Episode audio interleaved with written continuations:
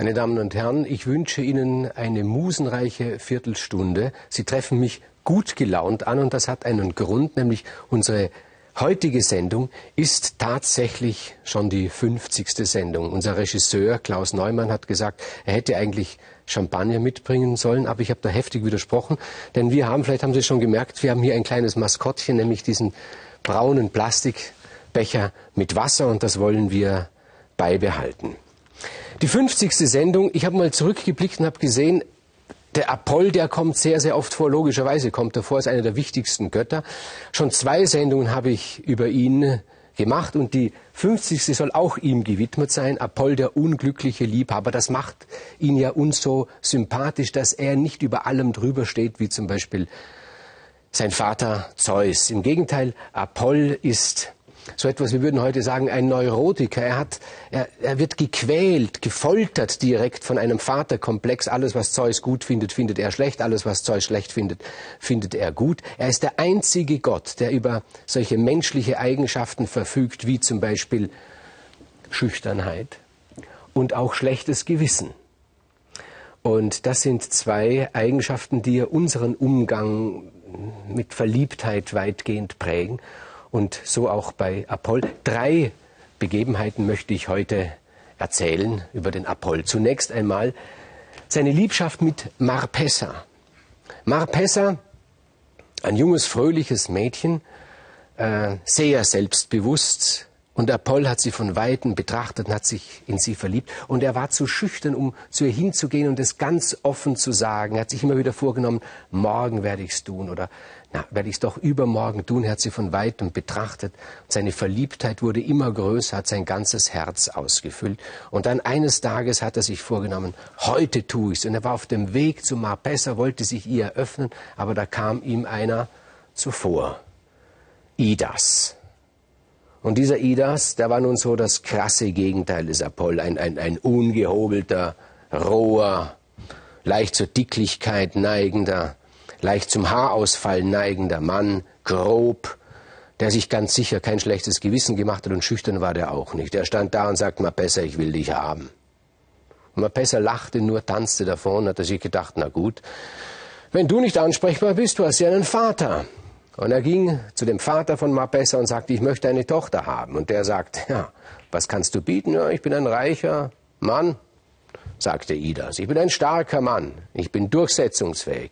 Na gut, dann beweis das, sagte der Vater von Marpessa. Ja gut, wie soll ich's denn beweisen? Gern beweise ich's, sagte Idas. Wir werden ein Wagenrennen veranstalten, sagte der Vater von Marpessa. Ja, da bin ich dabei.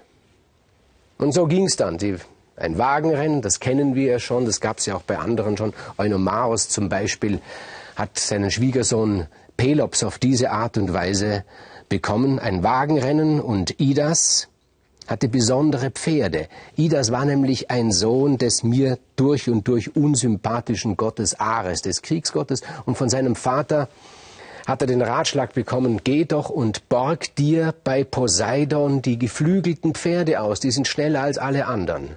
Und Idas ging zu Poseidon und sagte, ich möchte deine Pferde haben. Und Poseidon sagte, ja, wozu brauchst du die Pferde? Und jetzt hat Idas gelogen, hat gesagt, weißt du, mein Vater Ares, der hat gesagt, man sollte so Inventur machen bei allen göttlichen Gegenständen. Und ich habe deine Pferde beobachtet und habe gesehen, ihre, ihre Flügel, diese, diese, diese eisernen, stählernen Flügel, die, die müsste man mal nachschleifen. Und das will ich machen. Gut, Poseidon, der doch etwas langsam im Kopf ist, hat dem Idas die Pferde gegeben und mit diesen Pferden hat Idas das Wagenrennen gegen seinen vermeintlichen zukünftigen Schwiegervater gewonnen und dieser Vater von Marpessa hat das nicht ertragen und er hat sich in den Fluss gestürzt. Er wollte diese Schande nicht überleben. Ja gut, Apoll hat von weitem sehr sorgenvoll zugesehen, hat gedacht, oh, diese arme Marpessa, jetzt bekommt sie diesen rohen Idas da und der hat sie einfach auch genommen und hat sie davon geschleppt. Und Apoll dachte, ich muss sie befreien. Ich liebe sie zwar, aber es ist auch meine Pflicht, sie zu befreien aus den Händen dieses rohen Klotzes. Und er hat sie geholt. Und Idas, der hat Klage geführt bei seinem Vater Ares und sein Vater Ares ist zu Zeus gegangen, hat gesagt, dein Sohn Apoll hat sich da eingemischt.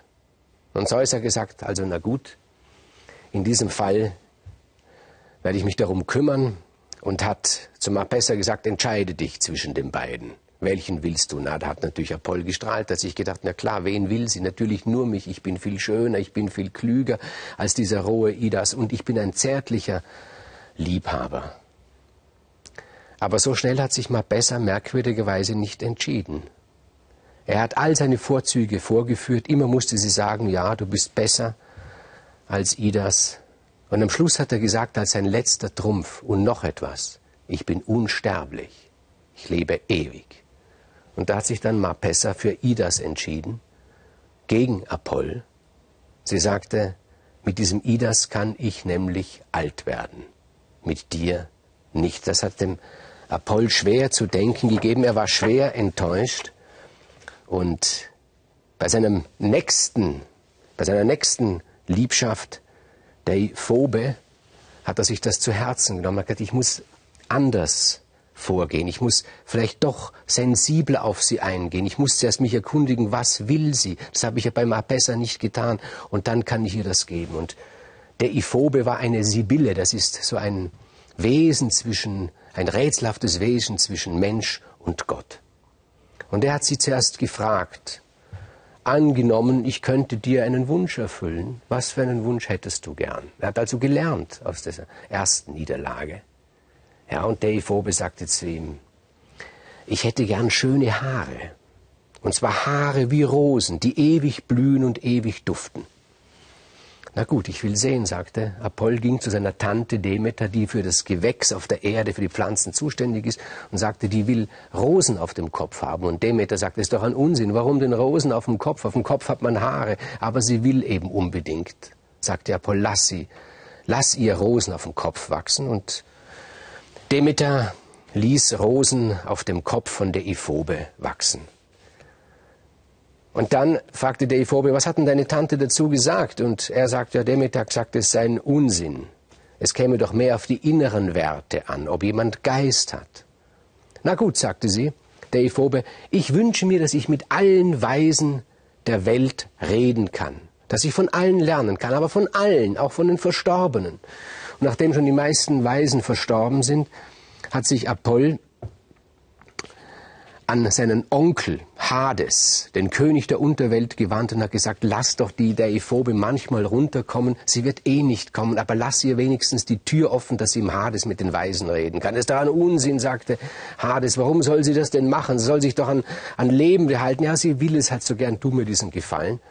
Und der Hades hat ihm diesen Gefallen getan und ihm, wann immer sie wollte, konnte sie hinunter in die Unterwelt gehen und mit den Weisen sprechen. Sie hat es dann eh nicht gemacht. Nun hat sich Apoll gedacht, jetzt lässt sie mich endlich zu sich. Aber sie hat eine dritte Bedingung. Sie sagte, schau, du bist ein Gott. Du lebst ewig. Ich, ich bin ein Mensch, ich werde mit spätestens 70 sterben. Ich möchte auch lange leben. Aha, hat er sich gedacht, da war er dann vorsichtig, kannte er schon von Mapessa. Und sie sagte, ich möchte so viele Jahre leben, wie ich Sandkörner mit beiden Händen halten kann. Und das hat sie dann gemacht. Das waren über tausend Sandkörner. Und Apoll hat gesagt, gut, so lang sollst du leben. Aber sie hat ihn an der Nase herumgeführt. Der Apoll, so strahlend er ist, ist einfach ein unglücklicher Liebhaber, hat kein Glück mit Frauen. Und sie hat ihn nicht zu sich gelassen und da hat er dann einen Zorn bekommen. Rachsüchtig war er wie alle Götter und hat gesagt, na gut, du sollst so lange leben, aber Du sollst auch so alt werden wie tausend Jahre. Sie hat vergessen, auch für ewige Jugend zu bitten, und so wurde diese Arme der Iphobe über tausend Jahre alt, schrumpfte zusammen, klein wie ein Heuschreck. In einer Flasche hat sie sich aufgehalten und, ich erinnere Sie dran, in unserer letzten Sendung haben wir über Aeneas gesprochen. Aeneas hat sie gefunden, dem Duft ihrer Haare ist er nachgegangen und mit ihr in Begleitung konnte er in die Unterwelt hinabsteigen, denn auch Aeneas ist in die Unterwelt hinabgestiegen und sie konnte jederzeit in die Unterwelt gehen, um mit den Weisen dort zu sprechen. Die berühmteste Liebschaft des Apoll, die schiefgegangen ist, ist die Liebschaft mit Daphne wahrscheinlich.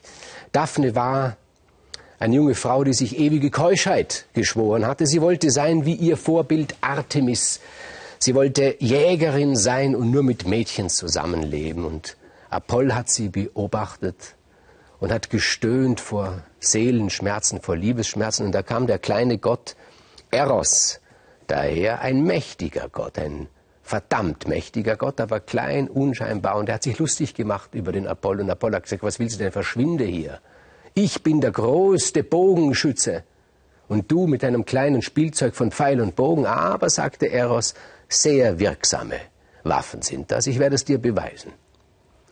Und da gab es einen Mann in der Nähe, Leukypos hieß der, und auf den hat Eros einen Pfeil abgeschossen. Eros hatte zwei, zwei Pfeile.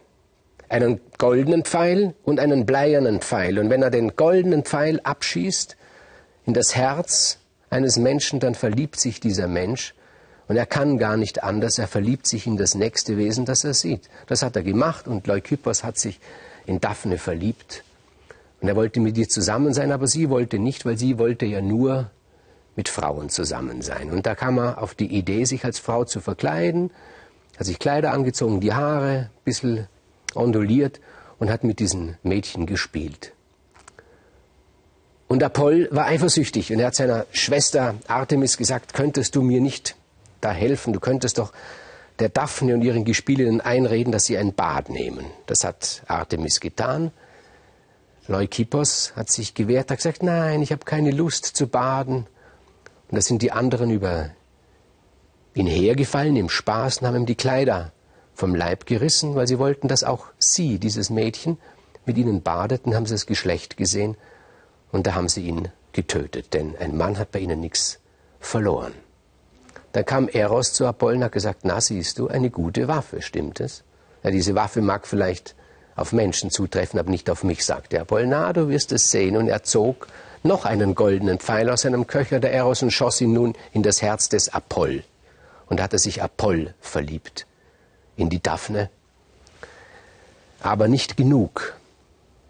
Er zog, dieser Eros zog auch einen bleiernen Pfeil aus seinem Köcher und diesen bleiernen Pfeil jagte er ins Herz der Daphne. Und als dann Apoll zur Daphne kam, er konnte nicht, sich nicht mehr zurückhalten. Dieser goldene Pfeil bewirkte, dass seine Schüchternheit hinweggeblasen wurde. Und Apoll trat vor Daphne hin und sagte, ich liebe dich, ich beobachte dich schon lange, ich möchte, dass du mein bist.